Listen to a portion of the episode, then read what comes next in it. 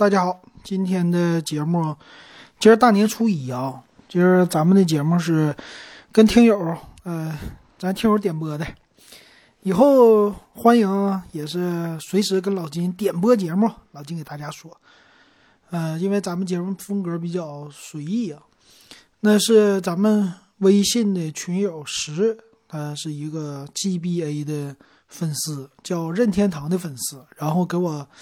看了一下他那个 GBA 的一些收藏，哎呀，刚才老金看这个图片啊，这收藏特别的多，非常的厉害呀。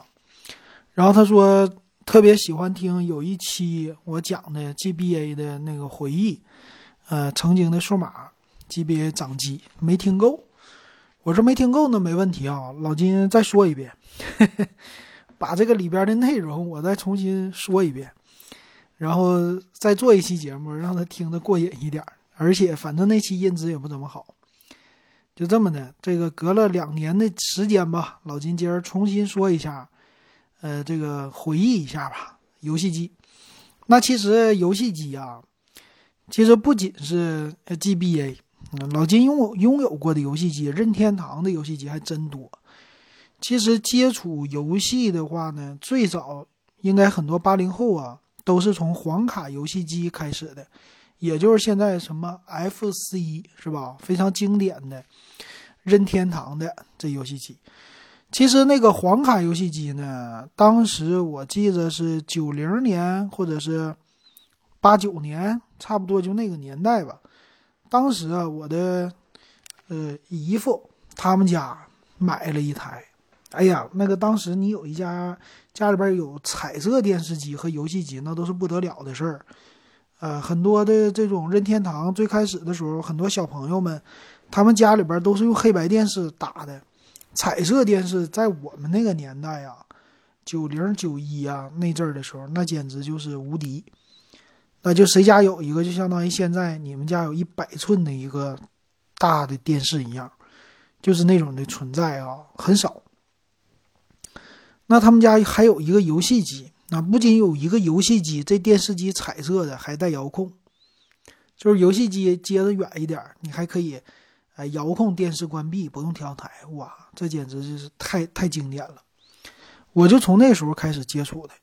其实我们年轻的时候，小时候吧都不懂啊，就觉得这个游戏机，哎，能玩，这游戏非常精彩，啊，等长大了以后啊，你等于最近你看那个。有一个纪录片儿啊，就是说游戏的嘛，这么游戏公司，游戏的过程是嗯，网飞网飞家拍的，就是 Netflix，他们自己独家拍的嘛。你可以在 B 站上去看，嗯，能找到，就是这些游戏背后的呃经过。比如说，为什么出呃黄卡游戏机啊？最早的时候，很多的游戏都是街机的，就是在游戏厅里玩的那种的游戏啊。那随着就是欧美国家吧，他们的用户对于游戏的需求，尤其这帮小孩儿越来越需要嘛，啊，那这不能去游戏厅玩啊，怎么办？哎，他就是逐渐的，也是科技的发展吧，把这些游戏设备啊，他给放在能在电视上玩，啊，你就不用去游戏厅了，你家里边只要买一个家用游戏机，你就可以玩那些游戏厅的游戏。最最基本的、最早的有名的就是乒乓，是吧？就是在屏幕上左右有两条道道，啊，你就来回控制，俩人像打乒乓球似的，一个球来回弹。呃，最经典的游戏机是老外知道的是雅达利，但是我们中国人知道的太少了，因为我们没他们，就是七几年就玩游戏，我们没那么没那么开放。所以大部分人呢，第一代接触的就是已经是家用机了，就是这个 FC 啊，任天堂。所以可以说，任天堂呢，就是咱们中国这帮小朋友的一个游戏启蒙老师啊啊，知道的很多。虽然说也有大公司啊，世嘉呀、卡姆空啊那些是吧？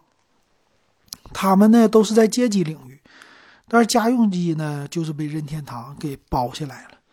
所以任天堂上的最经典的游戏呢，什么，呃，魂斗罗，啊，超级玛丽，坦克大战，雪人兄弟，啊，乱七八糟非常多嗯，现在你也能买那游戏机啊。你要是想就回回顾一下这些游戏机的设备，你可以在什么拼多多呀、淘宝啊，花二十块钱不到，老金买一个才花了不到二十，贵一点的二三十块钱你就能买一个，里边有最少一百个 FC 的游戏，你都能玩，都很经典。你也可以接电视啊。现在的价位就是这么低。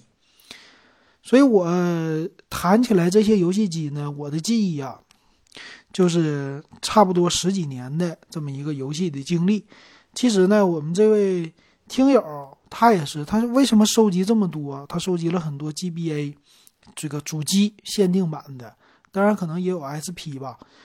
那为什么呢？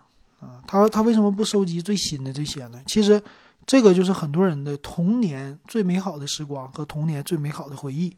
借着这个设备，借着这装备，或者某一款游戏，回想起来自己曾经的童年，啊，其实很多人买这些东西都是为了纪念自己的童年，包括我也是，我买那个游戏机，买回来之后十几块钱儿，其实我不想花多钱啊，体验一下啊，GBA 的外形，啊，不是 GBA 啊，GB 这个 Game Boy 的外形，然后玩 FC 的游戏啊。你我玩什么呢？我玩什么都不厉害，冒险岛不厉害，永远是第一关。玩那个什么，那个叫马戏团啊，马戏团永远是第二关，超级玛丽永远第一关。就这些很多游戏都是永远在前面啊，什么赤色要塞是吧？听说过的都不好使 啊，但是呢，你就觉得它很经典，那玩一下，这就是你的回忆。我当时我记得买回来那游戏机的时候，我同事那家伙一下午的时间啊就不上班了，那个属于是打酱油，也不至于啊，实际就玩了几十分钟，中午休息时间，呃，就把双截龙说是给打通关了，这个非常经典嘛，玩起来哪些东西都记得，挺有意思的。然后我没那么厉害，所以呢，我就呃今天也是。借着我自己的回忆，给大家捣鼓捣鼓，说一说吧。所以这个 FC 呢，啊，我的这个记忆就是集中在我的小时候。哎呀，小时候这个 FC 啊，玩啊，那个时候就是抢抢游戏机玩。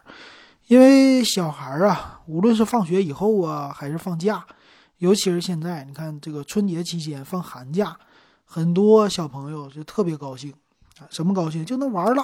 不写作业了，一直玩一直玩，那这个有大把的时间玩游戏，玩什么呢？哎呀，就是玩什么牌呀，啊，这些游戏啊，以前就出去玩啊，我们叫三啪叽啊，打呲溜滑啊，啊，这呲溜滑就滑冰啊，这些搁外边跑。自从有了游戏机，这帮孩子们就不搁外边跑了，哎，老老实实的坐在电视前边。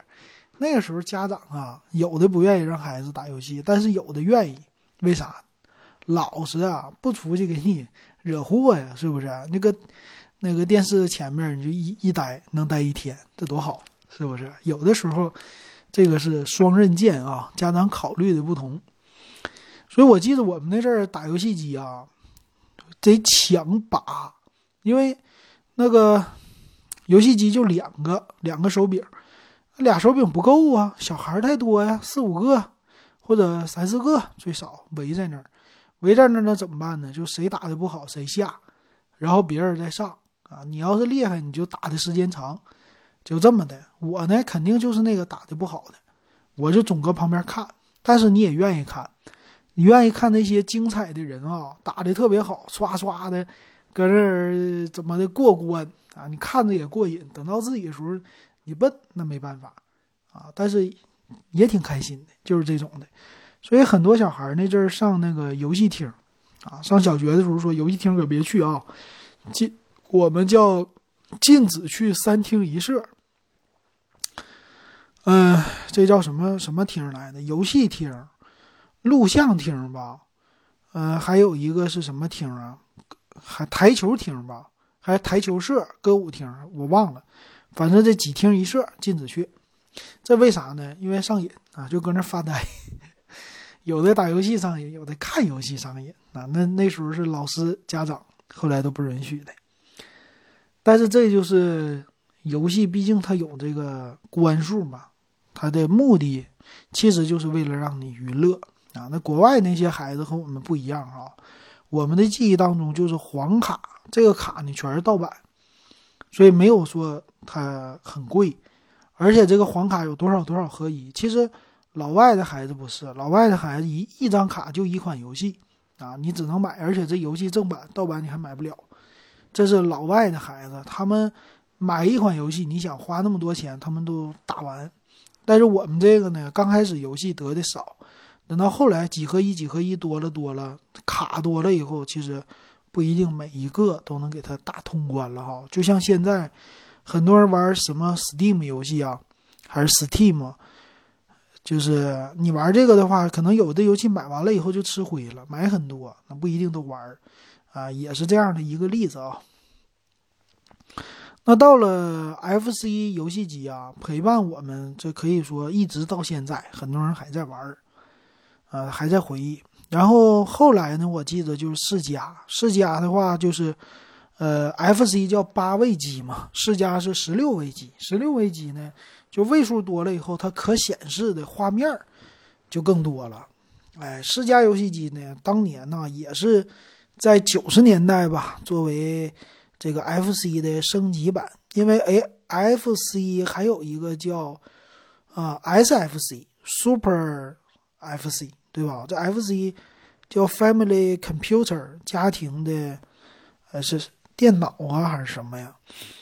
然后这个超级任天堂呢出来以后啊，其实在国内遇到的比较少，国内那阵儿就兴起了一一群的是世嘉热。啊，世嘉游戏机呢，它的画面更接近于街机，有很多的街机游戏，啊，就让你更不用去游戏厅了。因为你为什么去游戏厅？当时去游戏厅这帮小孩的目的啊，不是说为了省钱，游戏厅确实更费钱，啊，它主要是为了追求画面。游戏厅的这个电视，彩色的屏幕更大，而且摇杆玩起来呢，画质更加的精细。啊，就比如说当时的叫什么《三国志》，啊，还有还有什么游戏啊？赛车，啊，还有过关的，还有什么这个什么什么那个恐龙猎人呢？还叫啥呀？我都忘了。快打旋风听说过哈，然后最最有名的就街霸。当时你看那个街霸的画质，呃，就是啊，一看哇，这个游戏厅的画质太好了。啊，都太像真的了。然后回来你再一看，任天堂你就觉得完了，这个这个画质实在太弱了。超级玛丽那么小一个小人儿，一点都不清晰啊！这就是八位机和十六位机的区别。十六位它显示的东西就多，就这么的，很多人就喜欢上游戏厅。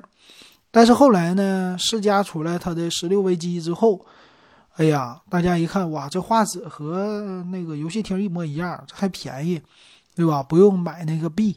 就搁家就能玩，很多人就开始玩这个。其实那个当时我没有，我也是看别人的，家一直没给我买。看别人玩呢，玩什么游戏啊？我记忆当中的游戏不多了，我就记住一个《悠悠白书》《三国志》什么的我都忘了。我记得世嘉好像独占的就是索尼克，索尼克系列的啊有。包括那个狐狸是吧？跟那个索尼克一起的，剩下的游戏我都不记得了，就剩一个悠悠白书。这个悠悠白书可以说，你买了那个游戏机之后，就买这一个悠悠白书这张卡，你可以玩一辈子，真这样的啊！跟朋友一起，我记得我那阵儿，后来上学都零几年了，零四零五年了，我那同学天天搁寝室里边还打那个悠悠白书呢。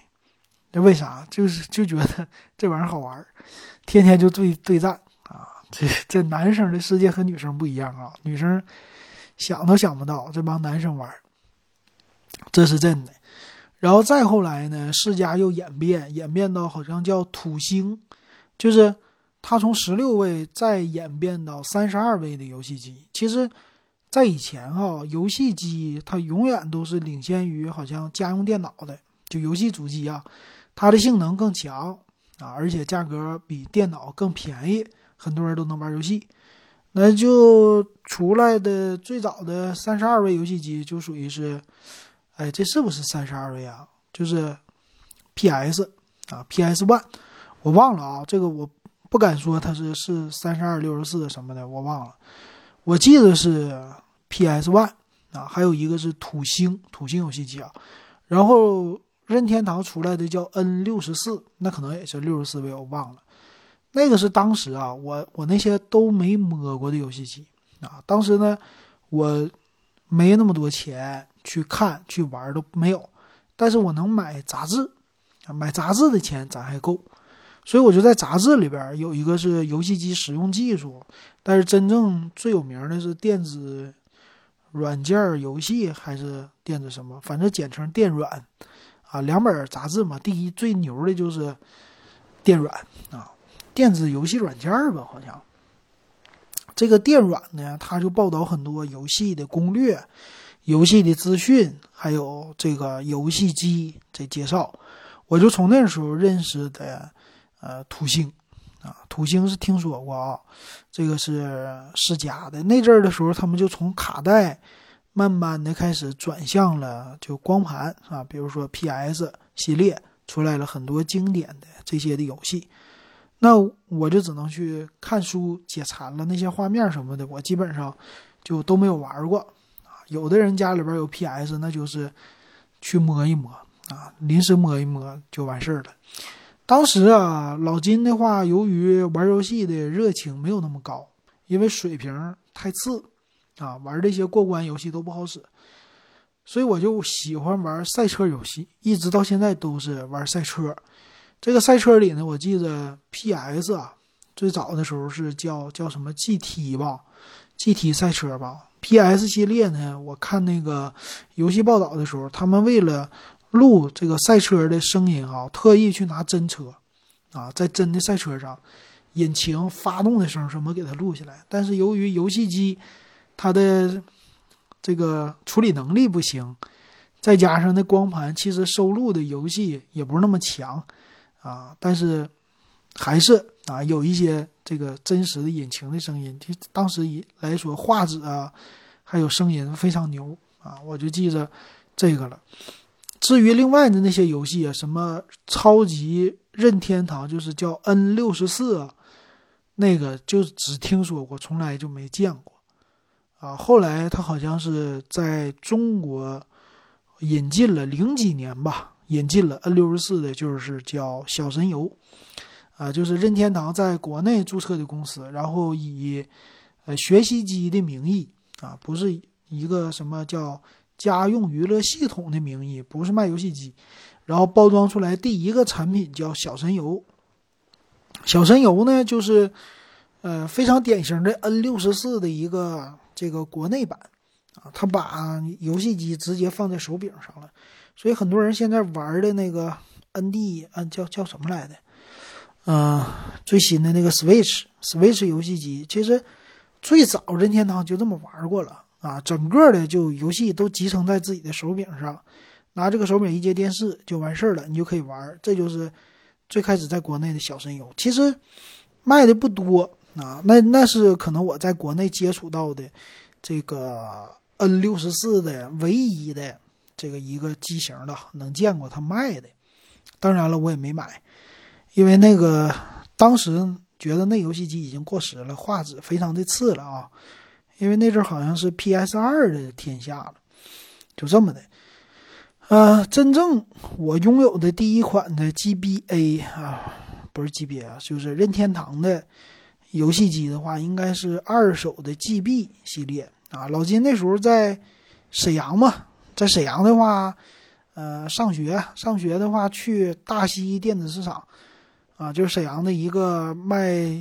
游戏产品、电子产品的这么一个集散地，呃，批发市场那个地方有专门的几家游戏的专卖店吧，就算是店铺啊。他们卖全新的游戏机啊，GB 系列、GB-C 这些的系列。但是我没钱呢，怎么办？我去那个卖二手书的地方，有二手市场卖游戏卡带，专门的一个小亭子，那亭子里边全是游戏。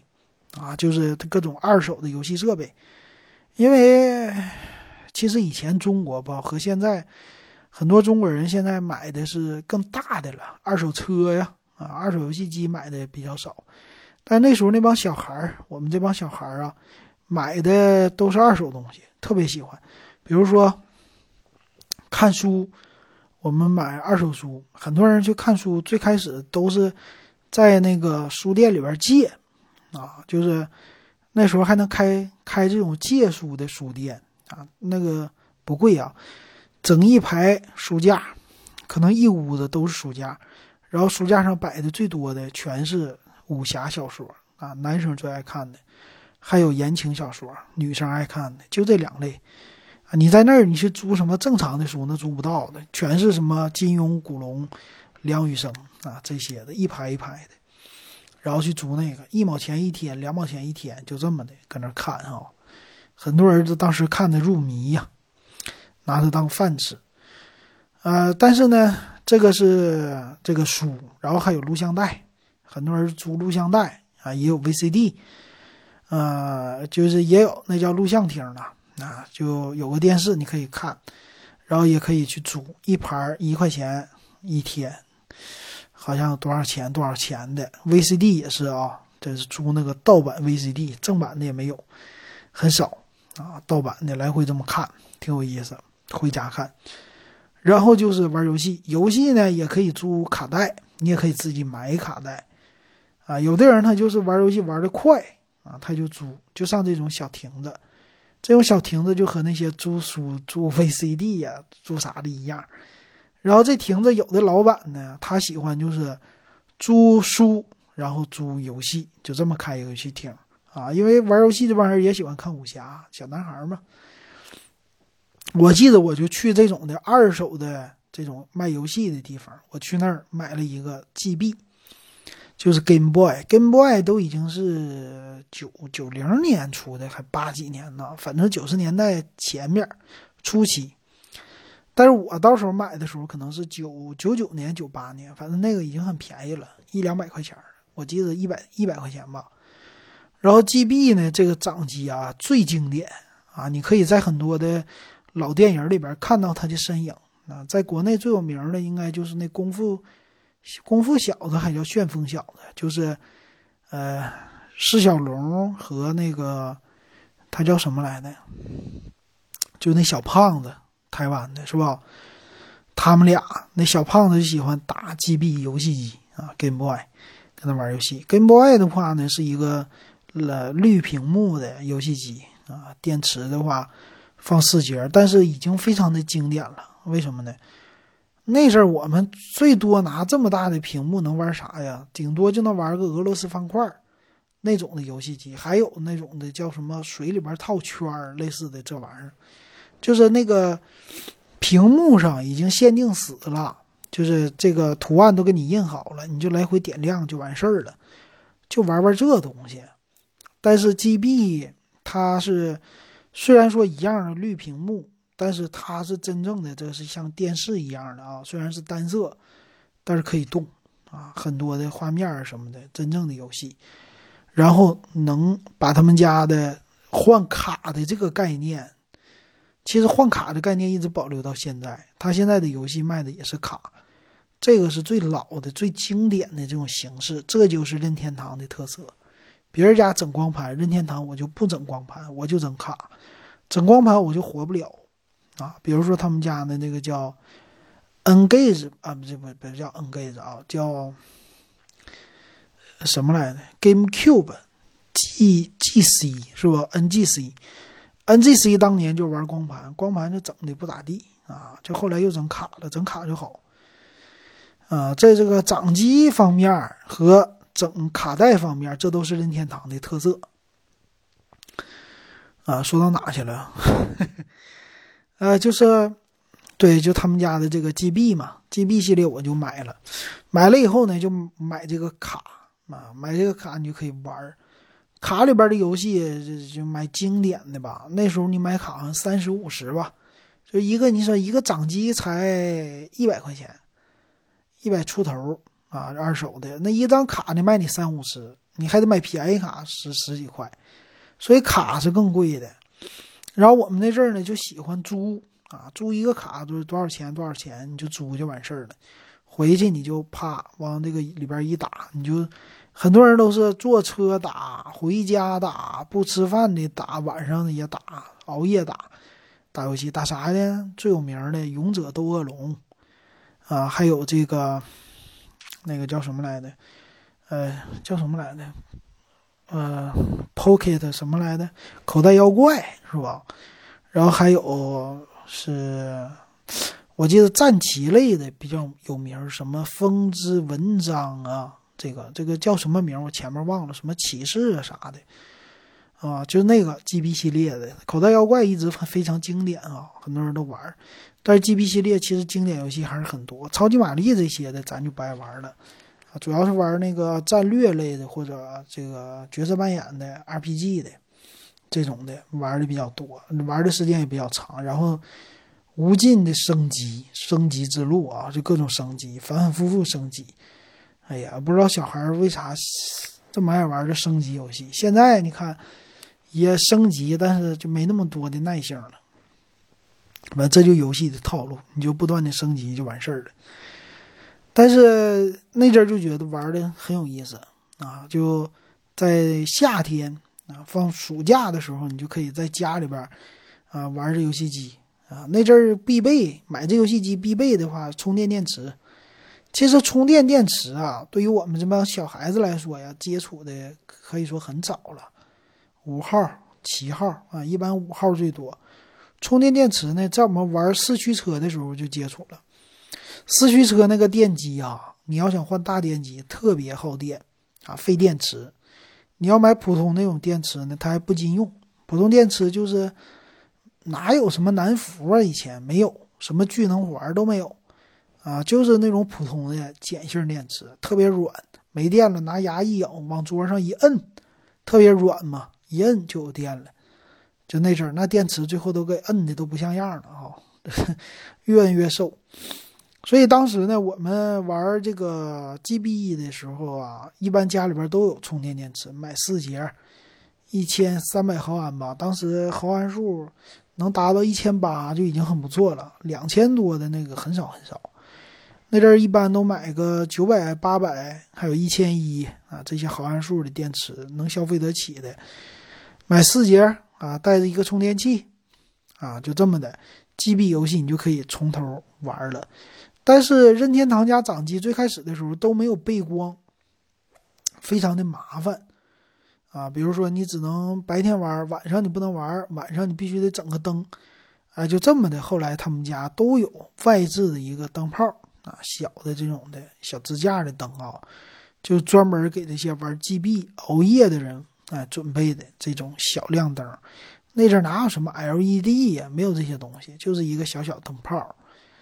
啊，到了后了后期的话，他们就猛了，后期可以把那个 GBA 呀给它拆开，拆开以后加背光啊，特别牛，在这个显液晶屏后边给你加上背光啊，这个。特别牛的，好像 GB 系列也能了吧？然后 GB 系列之后呢，就推出了 GBC，就是 Game Boy Color。GBC 系列呢，开创了又一个先河，什么先河呢？就是机身透明的先河。现在你说你买的那个手机呀，有什么机身透明啊？这个背盖啊，有什么尊享版呐？这透明这东西早就玩腻了。啊，人家这 Game Boy 的时候就出来了。那 GBC 为什么 C 呀？不是 Color 就是颜色嘛？颜色的话，这个 GBC 就主打换壳，科技以换壳为本嘛。诺基亚学会了精髓嘛。这个换壳呢，GBC 的时候啊，虽然它的外形和 GB 一样，但是它的厚度比 GB 薄了，因为越做越精了吧，游戏卡通用。但是它的游戏卡更牛的是，它带颜色，啊，就是屏幕彩色的，但是彩色显示的不像现在这么清晰，但是那也很不同啊，对不对？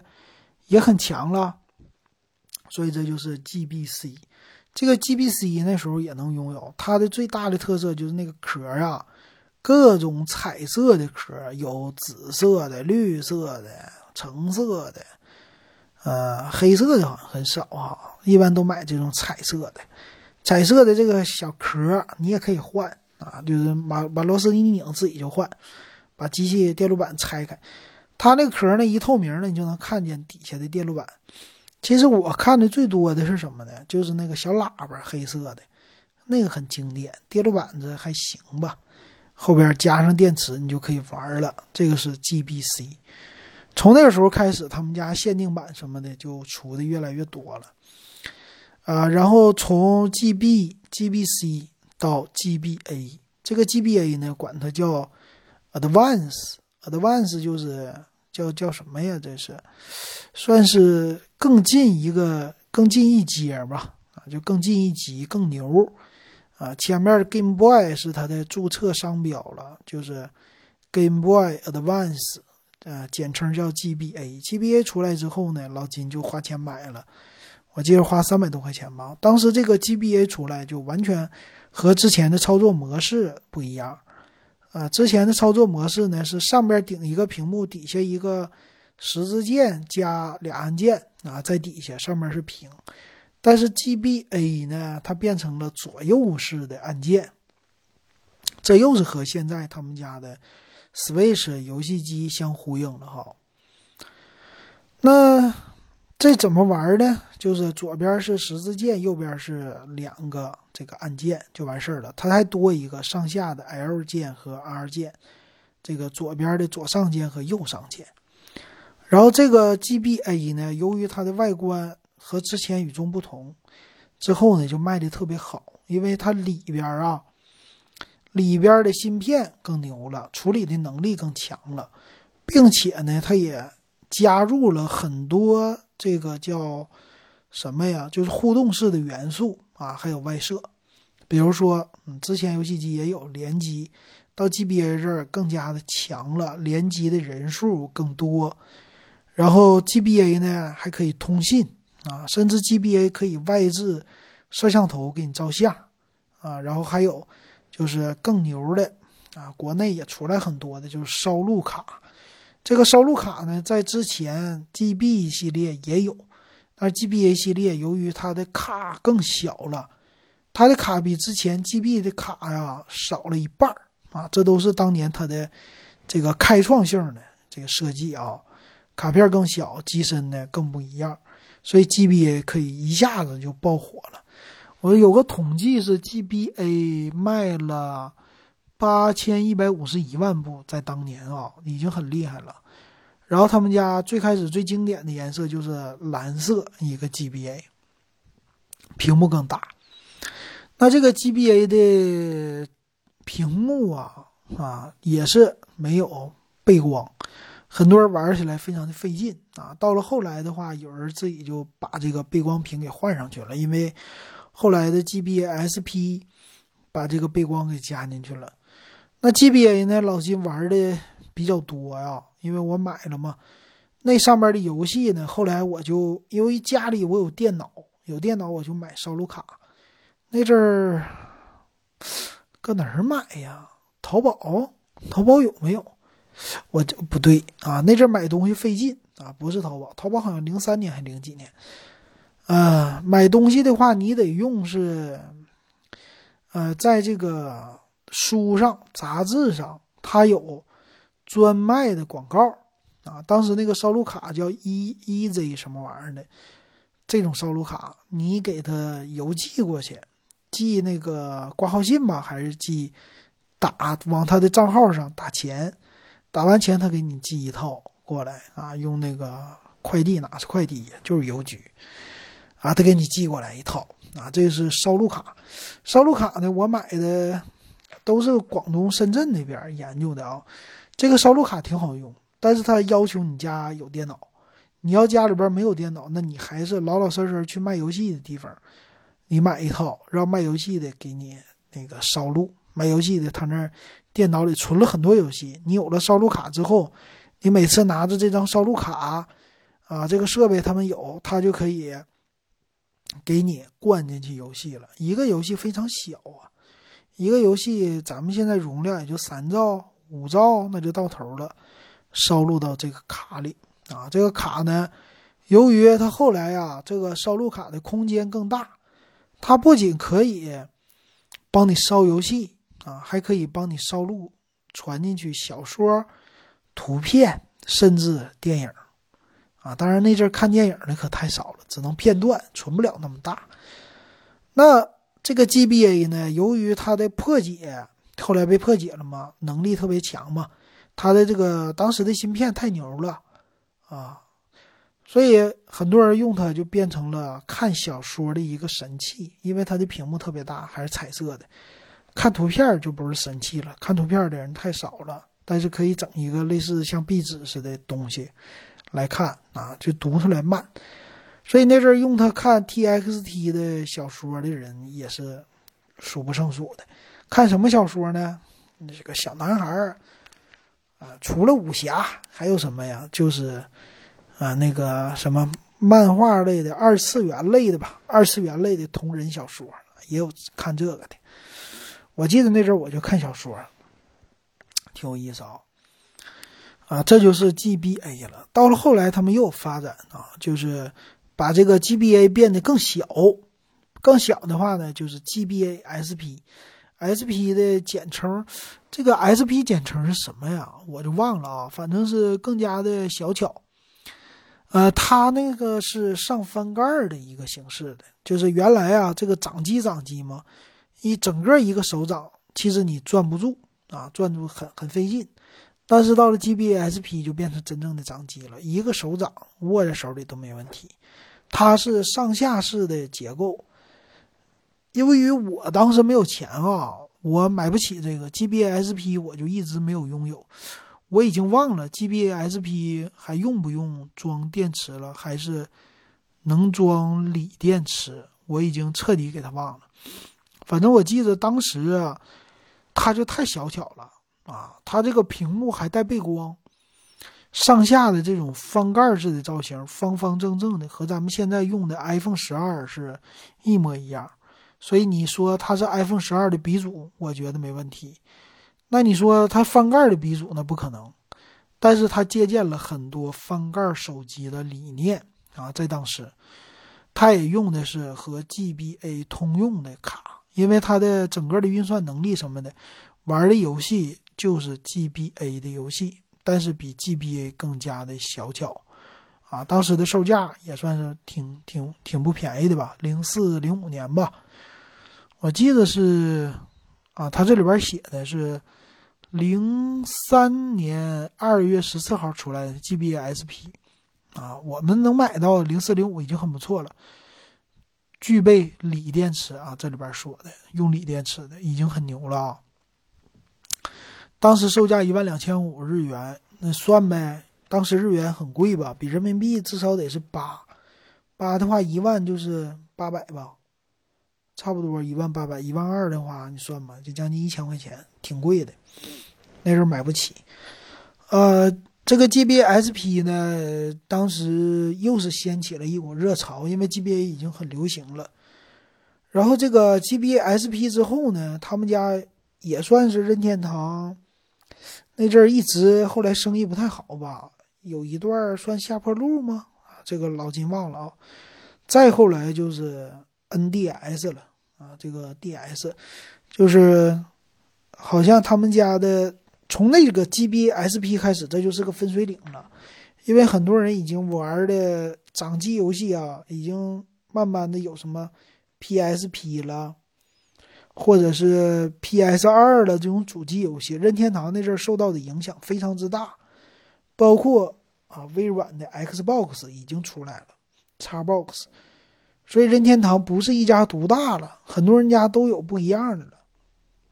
游戏机了，分流了很多，然后他们家的掌机就不是那么受欢迎了。我也从那时候开始就不接触他们家掌机了，后来只是在新闻呐报道里边看。下一部机型呢，就是 N，是叫 NDS 吧？应该是叫 NDS 吧？这个 NDS 呢，它的那个概念又不一样了，它这回就是啊双屏的一个概念了。啊，这种双屏幕的概念非常好，就是上下两个都是屏幕，当时也是非常的受欢迎吧。因为它刚开始推出的第一代的时候，我还能想起来，它那个屏幕啊和 GBA 非常像，就是屏幕在中间，两边操作。但是上下一翻盖，这个屏幕两块。后来一段时间，这个掌机一直都是这种状态，直到他们家出来类似的这个游戏机了之后啊，就是 Switch，Switch 之后才开始变成主机和游戏又合在一起了，就把他们家的别的掌机就给干掉了啊，就变成主机和掌机合二为一了。那这个 NDS 啊，DS 系列他们就非常多的种类啊，有什么 CL 啊。然后更大呀什么的，这个老金都从来没摸过，摸都没摸过，我就不敢说了。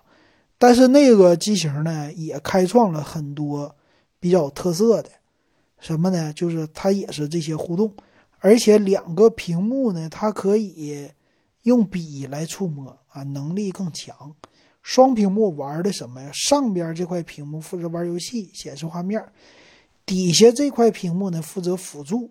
啊，有一些辅助的这些参数啊，或者说辅助的按键呢，啊，这种一个开创的模式，这也是别人家都没有的。啊，这个翻盖的屏当时也是很受欢迎的啊，那游戏机也卖了不少钱，价格也很贵。